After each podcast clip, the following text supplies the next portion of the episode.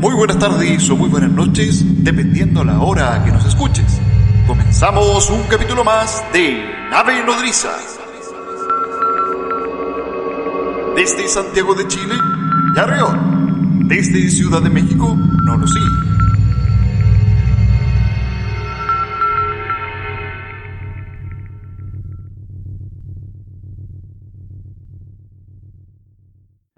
Muy buenas tardes o muy buenas noches, queridos amigos de Nave Nodriza, aquellos tripulantes que se están integrando a nuestra señal. Sean todos bienvenidos a un nuevo programa.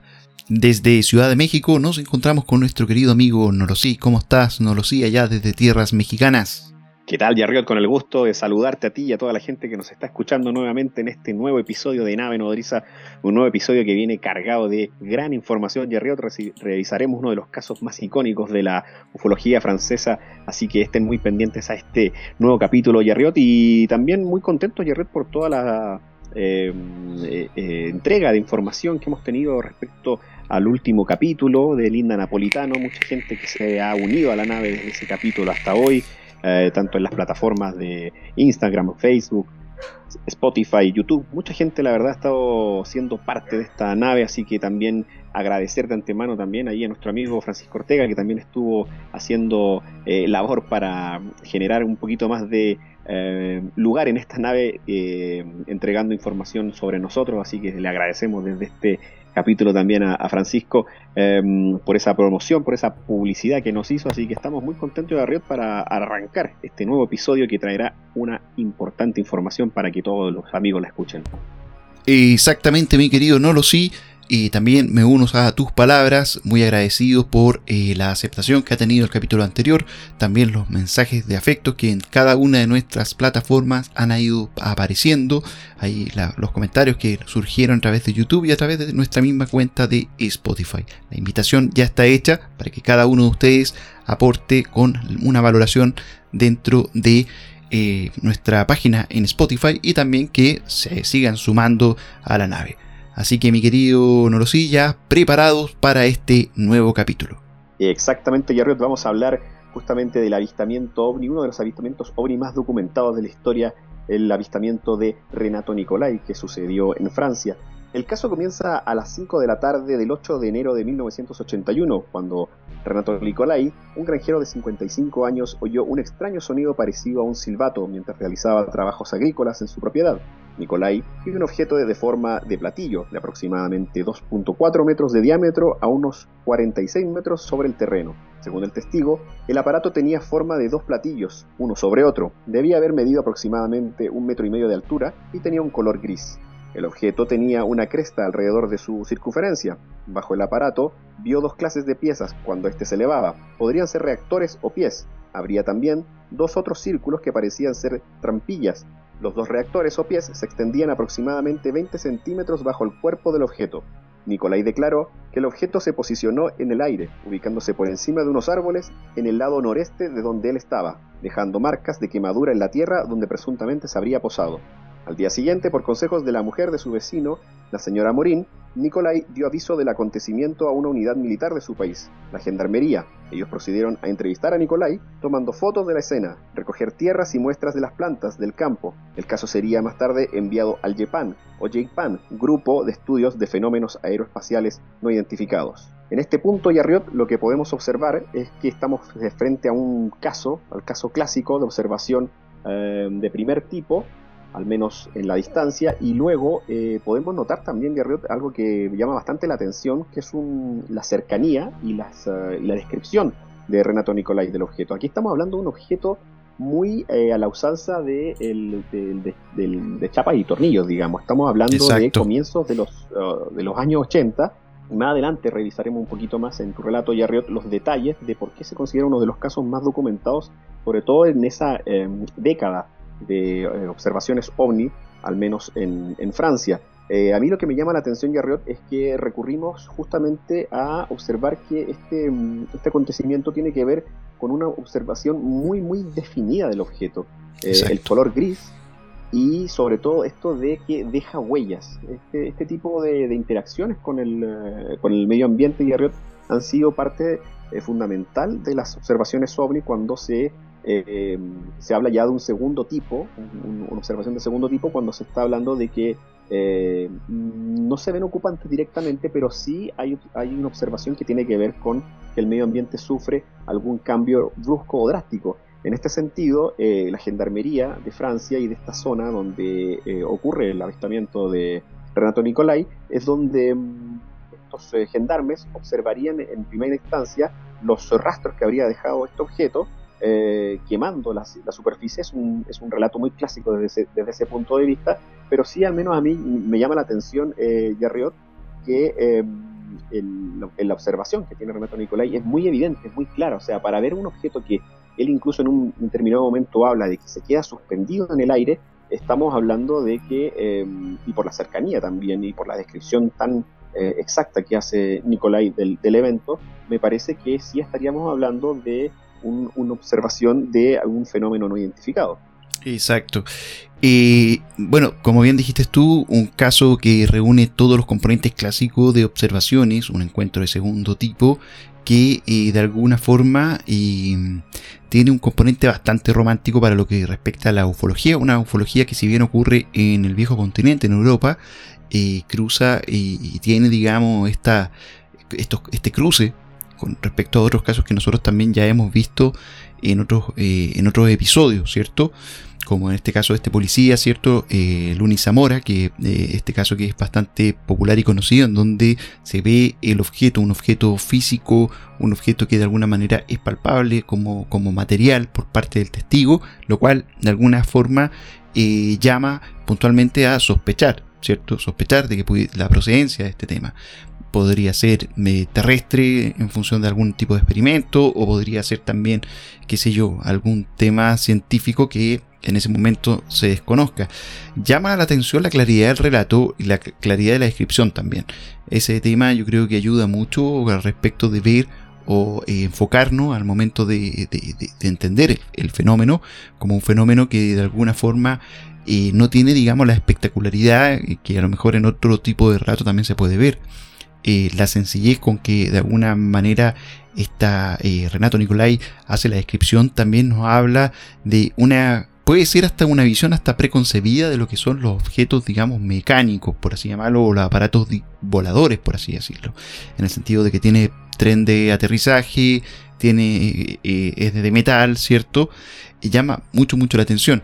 Acá hubiese sido bueno contar con el testigo de, o con el relato, digamos, propio de Nicolai, en el sentido de ver qué aspectos también se pudieron haber percibido eh, al momento de tener la observación, ¿cierto? Porque también es muy sabido el hecho de que muchas veces estas observaciones van acompañadas con otro tipo de fenómenos, como por ejemplo esta suerte de pérdida de tiempo, este tema de los sonidos que de repente van...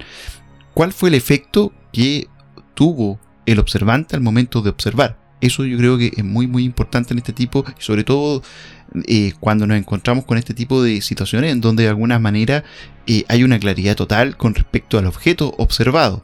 Eh, sería muy bueno, digamos, haber tenido ese tema. Yo recuerdo al menos en una haber leído en, los textos de José Antonio Caravaca cuando se relataba con respecto a esta pérdida de material que, o de relato original que de alguna manera pasaba de un investigador a otro, de los comentarios de uno y de otro, y se iban perdiendo eh, a través de eh, la propia observación. Entonces, creo yo que en este tipo de casos, cuando está todo tan bien descrito y también está sobre todo eh, bien documentado, el relato también que ocurre o qué es lo que pasa al observante es primordial, siento yo, más que nada porque eh, de alguna manera nos quedamos con la observación, pero olvidamos, ¿cierto?, las sensaciones que provocan o los fenómenos que acompañan al fenómeno. Exacto, y una, un alcance, bueno, más que un alcance, una, ni alcance ni fe de rata, diría yo, más bien una precisión sería, en este caso, eh, en el relato original, eh, obvié mencionar que este, este acontecimiento se produce en la provincia de Trans, en Provence, que es una región muy cercana a la costa azul de Francia. Eh, recordemos que en Francia, en, la década de los 70, hay mucho avistamiento, hay muchísimo avistamiento eh, que es investigado por eh, el mismísimo Jacques Vallée y también por Aimé Michel. Recordemos que ambos investigadores de la escuela francesa hacen esta, esta, digamos que ponen cuestionan de alguna forma siempre los relatos, ponen eh, como que hacen una sospecha directamente del relato y no por ser, digamos, directamente por generar una sospecha maliciosa desde el punto de vista de pensar que el, testigo está mintiendo, sino que eh, ponen sus ojos directamente en la escuela francesa y estos dos investigadores eh, en específico en primero examinar o detenerse a observar al, em, al testigo, a reconocer eh, qué cualidades y qué perfil tiene el testigo mm, también qué conocimiento previo tiene a lo mejor o qué tan contaminado pueda estar de este tema eh, ovni para poder desarrollar una investigación que sea un poco más profunda en vez de irse directamente al acontecimiento ufológico como tal de reconocer el objeto, de reconocer eh, ciertas características o patrones como mencionabas tú del objeto que también se es bastante interesante, por supuesto, pero siempre digamos que la ufología francesa primero como que duda del relato desde ese punto de vista. Entonces eh, hay que mencionar eh, ese aspecto y más adelante la figura de Jacques Vallée también será eh, mencionada por nosotros y también la del Japan, como mencionaba yo al final de, mi relato, Yarriot, y tú ahondarás un poco más en eso, em, respecto a una entidad gubernamental como lo que es la CFA para nosotros en, Chile, Yarriot, que es una entidad que eh, de las primeras que eh, gubernamentalmente tuvo el apoyo eh, de su país para justamente estudiar de manera, digamos, lo más acuciosa los relatos ufológicos. entonces, desde ese punto de vista, el YEPAN se toma bastante en serio la investigación y, como bien mencionó Yarriot, tú nos vas a dar más datos respecto a eso, pero bueno, hay que hacer esa puntualización, tanto el lugar donde se produce y la importancia de una entidad como, el, como el Japan, que es una de las eh, em, entidades que, se, que, está que girando alrededor del mundo, eh, con más em, eh, material de investigación ovni y que fue de punta de lanza en su inicio, ya que en ningún otro país eh, tan desarrollado o de la misma Europa se había tomado una instancia de, esa magnitud, teniendo investigadores eh, al 100% investigando los casos, para la redundancia, eh, investigando los casos y los relatos que llegaban hasta sus oficinas. Así que vale mencionar esa aclaración, Jerry. Bueno, de todas maneras, mi querido Nolosí, es verdad, digamos, lo que acabas de comentar. Vamos a seguir entonces ahora con el relato. El análisis realizado por Japan indicaron que la Tierra había sido comprimida por una presión mecánica de aproximadamente 4 o 5 toneladas y se le aplicó una temperatura de entre 300 a 600 grados centígrados. En el material que tenían de muestra se encontraban elementos de fosfato y zinc, y el análisis de alfalfa cerca del sitio de aterrizaje mostró niveles de clorofila de entre 30 y 50 más bajos de lo esperado. Nikolai inicialmente creyó que el objeto era un dispositivo militar experimental, ya que su granja está muy cerca de la base militar de Canjuer. Esto haría que esa teoría sería mucho más verosímil. Aún así, la investigación de Japan se centró en dar una explicación más convencional como alguna causa natural atmosférica o del mismo terreno. Se sabe que la investigación del Japan fue en conjunto con Gendarmería y que duró dos años. Finalmente Japan nunca entregó una explicación razonable. Para algunos de los científicos franceses, insisten que la investigación del Japan fue defectuosa especialmente en el estudio del rastro físico. El informe de la policía indicó que el rastro, el cual apareció en una carretera activa, parecía uno hecho por el neumático de un automóvil. Esta explicación fue rechazada por el Japan, debido a que solamente era la versión de un único testigo. El rastro físico que se tenía no es un círculo perfecto. Se veían dos especies de semicírculos que se cruzan uno sobre otro. Otro punto es que la forma circular de la evidencia en el terreno no coincide con la descripción del ovni hecha por Nicolai. En una entrevista hecha por la televisión francesa, Nicolai confirmó que hubo varios vehículos pasando por la misma carretera al momento del avistamiento. En 1988, siete años más tarde del avistamiento, el conocido ufólogo Jacques Vallée revisó el caso escribiendo un artículo sobre el mismo. Bueno, mi querido Nolosí, con esto se cerraría en parte, ¿cierto? Este caso eh, estudiado por Japan eh, un caso que de alguna manera deja bastante evidencia física y evidencia bastante importante en el sentido de que de alguna forma son testigos, eh, yo diría que bastante concretos en cuanto al tema del fenómeno, porque nos encontramos acá con que lo físico que logró ver, digamos, este granjero, ¿cierto? Eh, de alguna manera se hace coincidente con la presencia física o con, el, con la evidencia física de lo padecido, digamos, a nivel terreno. Eso a mí me llama mucho la atención. O sea, más allá de que exista a lo mejor una preconcepción por parte de esta persona, ¿cierto? Por este granjero, existe eh, de alguna manera un, testigo físico o, o, bien digo un testimonio físico que de alguna manera igual hace un poquito ya más difícil de refutar, creo yo. Yo no sé, digamos, qué opinión te trae esto. Sí, desde el punto de vista, eh, aquí suceden varias coincidencias que eh, eh, nos encontramos en otros casos, que la explicación oficial, en este caso del JEPAN, junto con Gendarmería, versus las investigaciones independientes de investigadores o ufólogos locales, no coinciden. O sea, no es primera vez que se encuentran, que hay este tipo de, rastros en los, en los, en los encuentros OVNI, al material que se encuentra, en este caso el fosfato, el zinc, eh, también la clorofila, esta, esta eh, sustancia que se encuentra al 30 y al 50% de los niveles eh, más bajos esperados. Mm, siempre hay, bueno, no sé si decir siempre, pero en otros casos nos hemos encontrado ya con este tipo de versiones donde cuando se hace el estudio en terreno se encuentran este tipo de materiales y más bien yo lo que me refería tenía que ver ya con esta discrepancia entre investigadores locales y, y el JEPAN, que mm, se acusan mutuamente a que existen eh, algunas dificultades o algunas cosas que no se toman en cuenta al momento de la, de la investigación. Ahora, el rastro, por ejemplo, este, este rastro que se habla que podría ser una, una especie de, neumático que está, mm, eh, que, está sobre la superficie y esta eh, no coincidencia de Nicolai al mencionar que el círculo concéntrico ya no es exactamente eh, exacto como el que se había mencionado en un principio, también dejan eh, algún tipo de, duda respecto a qué exactamente se enfrentó a Nicolai en, aquel, en aquel 8 de enero del, 81. lo interesante, Yarriot, es, finalmente que marca este tipo de casos un precedente respecto justamente como yo hablaba hace un rato, de la investigación del JEPAN haciendo investigación científica directamente con, con eh, laboratorios directamente, con toma de muestras, y eso marca un poco el precedente de lo que se viene a hacer también en Latinoamérica más adelante con otros casos. O sea, justamente eh, tomarlo lo, hacer o tomarlo lo más profesional posible.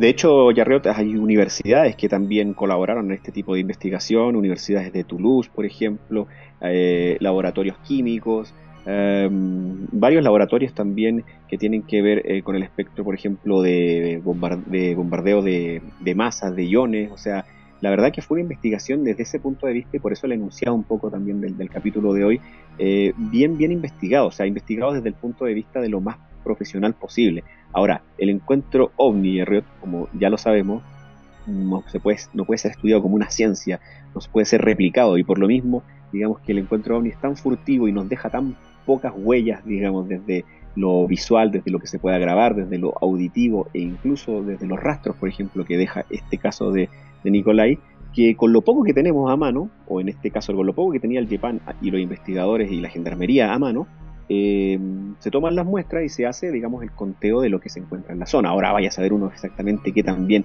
hubo o, no anteriormente en esa zona. O sea, por ejemplo, ya estos datos de, esa, marca de, neumático, o sea, ya puede ser una contaminación incluso eh, posterior a la, a, la, situación. O sea, eh, quiero hacer hincapié en eso porque eh, pareciera que, claro, el DIEPAN hace su investigación, cierra el caso, da su opinión, pero claro, el caso no, no, no muere ahí, digamos, ¿no? El caso también tiene que ser, verse desde la perspectiva, de, en este caso, del testigo, en cuanto, por ejemplo, a la visualización de esta forma de plato también, ¿no? La, a mí me llama la atención que, fue que, fue, que, es, un, que es un relato muy, como muy cristalino desde el punto de vista de, em, de las eh, características del objeto y de cómo se eh, mantiene incluso en un momento determinado en el aire sin movimiento. Incluso se habla de que, la, que, se podría, se pudo haber enfrentado Nicolai a, un prototipo de tipo de, eh, militar por el hombre,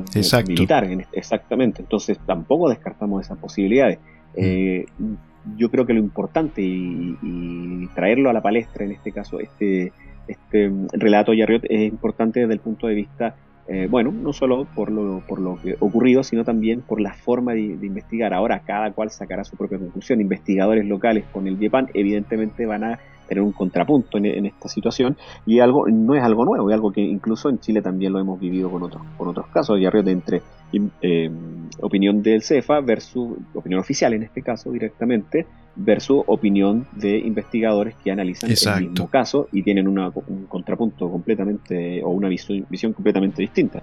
Exacto, totalmente de acuerdo y es totalmente válido y yo creo que dentro de la discusión científica o dentro de la discusión de los investigadores tiene que ser un, tópico que tiene que estar eh, tiene que ser constante en el sentido de que eh, exacto, o sea, nadie acá va a tener la verdad absoluta dado lo complejo que es el tema o lo furtivo que es, el tema, ¿cierto? En ese tema, desde ese punto de vista, yo creo que cada investigador o cada persona que está interesada en este tipo de fenómenos tiene que ser consciente de que el fenómeno parece a ratos también jugar con nosotros o parece jugar con el observador y con la investigación, por ende es válido plantear y replantear y la idea creo yo y el llamado también es para todos los tripulantes y como también decimos siempre, no lo crea, investiguelo, porque de verdad es, eh, como bien decías tú, existen visiones, distintos tipos de visiones que van a empezar a chocar. O sea, por ejemplo, eh, en el mismo relato está, estamos hablando del año 1981, donde ya la gran mayoría de las películas